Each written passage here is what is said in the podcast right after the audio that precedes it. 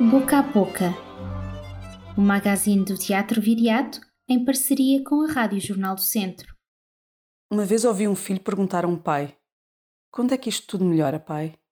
E o pai, sábio, respondeu-lhe: Quando te habituares a isto. Estamos num momento em que é fácil desanimar.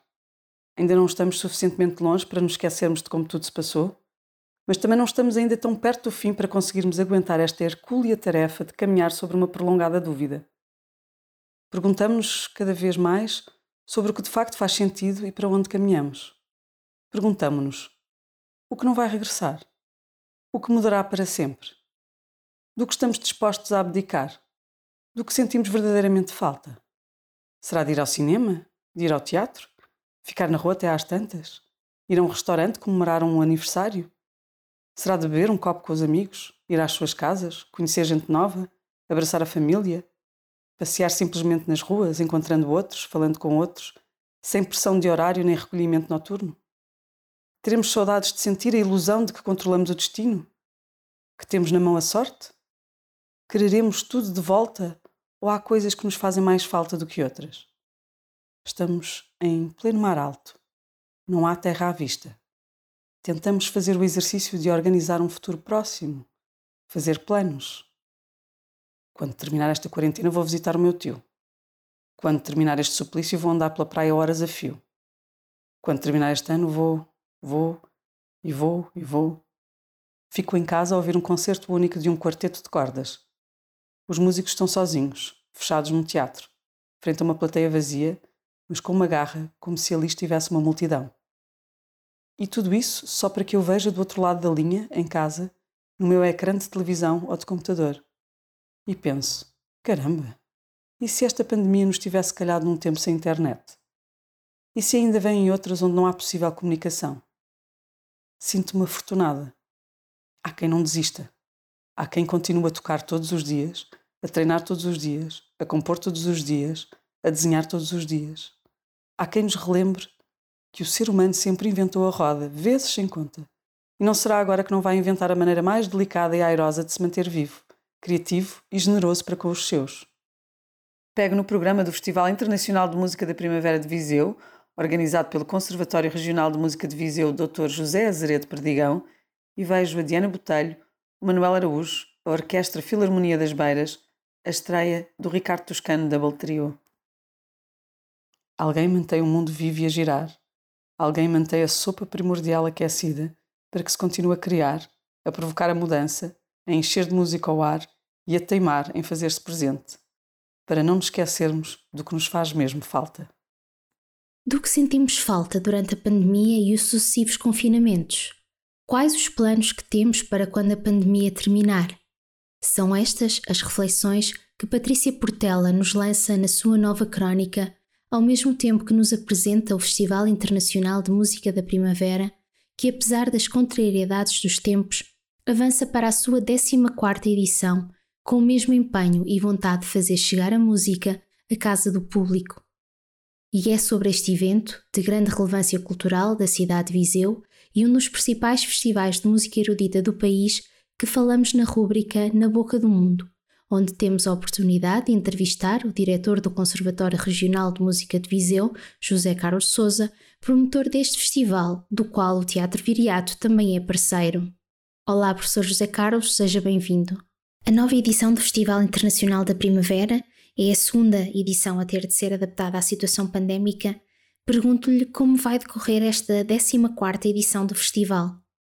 Nós realmente, eh, em 2020, tivemos uma edição muito especial porque foi o Festival de Música da Primavera em dezembro. E como, como disse, esta vai ser a segunda edição em que os nossos concertos vão ser transmitidos em live streaming para quem nos quiser ouvir, uh, independentemente do sítio onde está.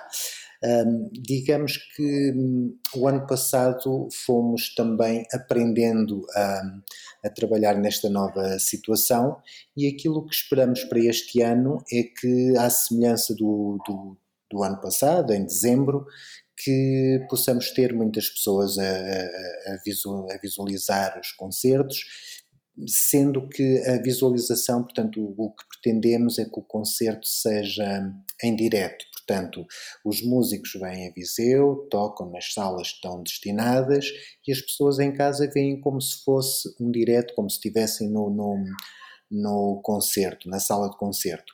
Uh, nós, o ano passado, depois, a pedido de, de várias pessoas, nós deixamos ficar uh, o vídeo durante 24 horas para as pessoas que não puderam ver em direto o poderem fazer uh, passado, pronto, uma hora ou duas ou três poderiam ver. E, portanto, a experiência que temos do, do ano passado é essa, é que nós, o ano passado, uh, apesar de disto ser mau, de não termos o público à frente e era nossa vontade e dos músicos principalmente de tocarem para as pessoas, mas hum, as coisas boas que, que isto nos pode trazer é que desta forma também chegamos a outras pessoas que presencialmente não chegaríamos e posso referir que o ano passado nós chegámos a um, cerca de 8 mil pessoas nos concertos em direto, uma média de 300, 300 pessoas por, por concerto um, e, claro, houve concertos com cerca de mil pessoas a ver e outros com, com menos pessoas a, a ver esses concertos. E, e, portanto, o que pretendemos com esta edição é que todos nos possam acompanhar concertos que vão decorrer desde o dia 1 ao dia 25 de abril, uh, percorrendo vários palcos com vários tipos de música aqui na nossa cidade. Quantos concertos vão realizar e quantos músicos vão estar presentes no festival? Vamos ter uh, os concertos, serão uh, uh, os 20 concertos que vão decorrer de 1 a 25 de abril. E, e vamos ter nesta edição cerca de 200, 250 músicos, mais ou menos. Um, as orquestras não sabemos exatamente quantos músicos trazem, portanto, mas o apanhado que temos é cerca de, de 250 músicos.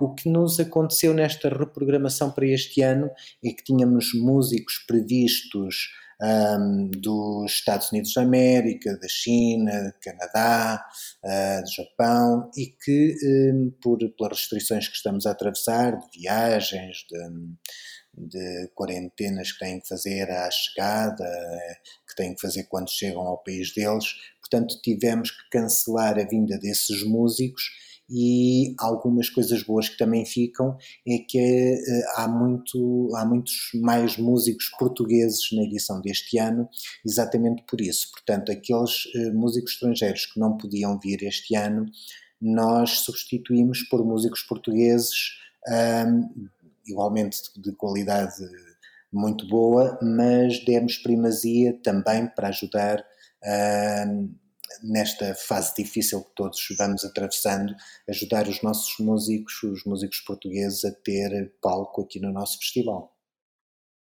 Este ano o festival promove um concurso de piano. Como foi a aceitação por parte dos músicos? Para o concurso, digamos que este modelo de fazermos online não é propriamente mau para os concorrentes. Não é tão bom para nós que, em vez de vermos os músicos ao vivo aqui a tocar no, no, no Teatro Viriato ou aqui no Conservatório, que era o que gostaríamos, um, não é tão bom, mas para os músicos não é um mau modelo para quem concorre, porque um concurso internacional o concorrente tem que pagar uma inscrição, tem que se deslocar, pagar uma viagem, pagar um hotel, pagar comida para vir concorrer a um prémio, não é? Uh, este formato internacional, o concorrente só tem que fazer, portanto, obedecendo às, às, regras e às normas que o concurso tem instituídas, tem que enviar uh, as suas gravações e depois, uh, no dia que é determinado pela organização, nós temos um, as provas que são vistas por toda a gente, públicas, em que todas as pessoas podem ver, quer os concorrentes, quer o público que quiser ver as provas, e portanto, para o concorrente, não é um, um, uma má forma de fazer um concurso, porque, até do ponto de vista financeiro, fica-lhe bastante mais uh, interessante para ele. A adesão foi muito boa, nós tivemos 28 inscritos de 14 nacionalidades, enfim, desde da parte da Ásia, Japão, China, Coreia, Hong Kong, portanto até Europa principalmente, mas também dos Estados Unidos, do Canadá, portanto temos concorrentes um pouco de todo o mundo uh, nesta, nesta edição do concurso internacional, quarta edição do concurso internacional de piano. Uma das componentes importantes do festival é a formação. Esta nova edição vai continuar a apostar nesta área? Em relação à formação, nós temos previstos, portanto, vários masterclass e workshops que vão decorrer aqui no, no Conservatório um, e, e, que são na área de, de canto, de violoncelo, do piano, guitarra, percussão e clarinete. Portanto, o que nós fazemos normalmente é que os músicos convidados para virem integrar a nossa programação, convidamos também, eh, que normalmente são referências muito importantes eh, eh, da atualidade, seja nacional, seja internacional, professores que estão em, em, escolas importantes e convidamos então para fazerem masterclasses, que é o caso deste ano, portanto, do, do António Saiote no clarinete, professor Nasmai vai estar a fazer o masterclass, a Luísa Tender, professora na, em Castelo Branco, na Escola Superior de Música de Castelo Branco, vai estar a fazer o masterclass, Uh, o Miguel Rocha, violoncelista, a mesma coisa. Portanto, uh, é neste sentido, para além de músicos internacionais, que não sendo muitos este ano, mas alguns ainda, ainda conseguimos que, que viessem até nós, que é o caso do Jeremy Juvo, o Matias Duplessis e, e também o Paulo Eduardo, nós vamos tê-los cá uh, a fazer também referências internacionais, a fazer também estes workshops com, com quem se quiser inscrever. As inscrições estão também no site musicadaprimavera.pt e poderão inscrever-se todas as pessoas interessadas, não é? O Festival Internacional de Música da Primavera acontece de 1 a 25 de abril, com transmissão dos concertos em streaming e com alguns concertos a serem apresentados a partir da sala de espetáculos do Teatro Viriato. Na rúbrica À Boca da Bilheteira, Liliana Rodrigues dá-nos a conhecer ao pormenor a programação deste festival. No passado fim de semana, chegámos ao fim da temporada com a celebração do Dia Mundial do Teatro, na companhia de artistas que nos últimos meses criaram, ensaiaram, debateram e celebraram a arte no Teatro Viriato e, conosco, ocuparam o espaço da possibilidade. Em breve, revelaremos todos os espetáculos a que poderá assistir no Teatro Viriato entre abril e julho. Entre o espaço digital e a nossa sala de espetáculos, continuaremos a promover o encontro convosco, que dão sentido à dedicação diária de todos os que passam por cá. Já em abril, acolhemos o Festival Internacional Música da Primavera, um projeto de música incontornável no panorama nacional e internacional. Pelo nosso palco passarão vários concertos e artistas, entre eles Manuel Araújo, Diana Botelho Vieira, a Orquestra Filarmonia das Beiras, Ricardo Toscano em formação Double Trio que nos chega numa parceria com a Galeria Zé dos Bois e ainda o corpo docente do Conservatório Regional de Música de Viseu, com o habitual concerto de primavera. Até lá, desafiamos-vos a juntarem-se a nós em qualquer um dos nossos palcos alternativos.